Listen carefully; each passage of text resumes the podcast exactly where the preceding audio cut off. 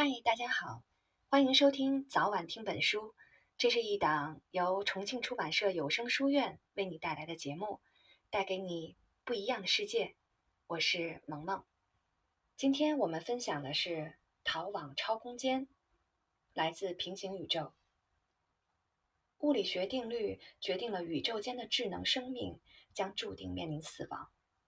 但是也有进化定律，当环境改变时，生命可以适应环境而生存下去。或者死亡，因为生命不可能适应因冻结而死亡的宇宙，因此，为了避免死亡，唯一的选择是离开我们这个宇宙。当宇宙面临最终死亡的时候，几万亿年后的文明是不是有可能具备了必要的技术，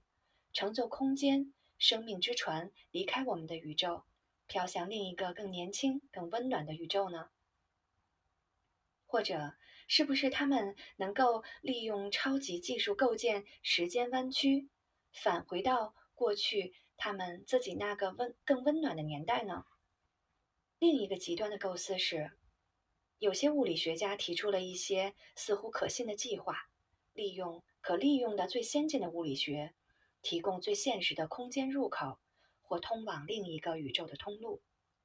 当物理学家计算是不是人们可能利用。外来的能量和黑洞找到通往另一个宇宙的通道的时候，全世界物理实验室的黑板上充满了抽象的方程。几百万年到几十亿年以后的文明，是不是能在技术上开发出已知的进入另一个宇宙的物理定论呢？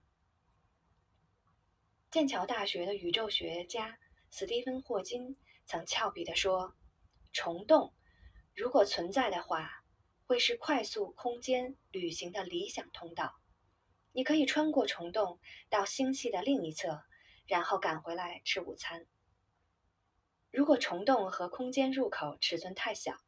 无法让大批的人离开我们的宇宙，那么还有另一个选择：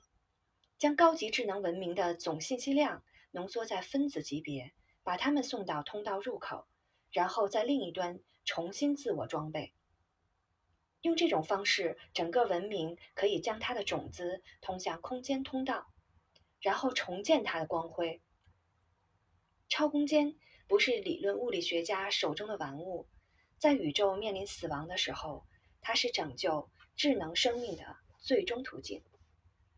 但是，要完全理解这些内容的含义，我们必须首先了解宇宙学家和物理学家是怎样经过千辛万苦。才得到这些令人吃惊的结论的。在《平行宇宙》这本当中，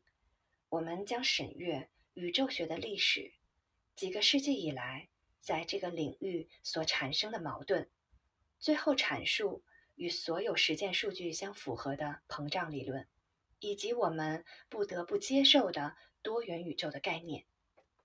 今天的阅读先到这里，我们下期节目再见喽。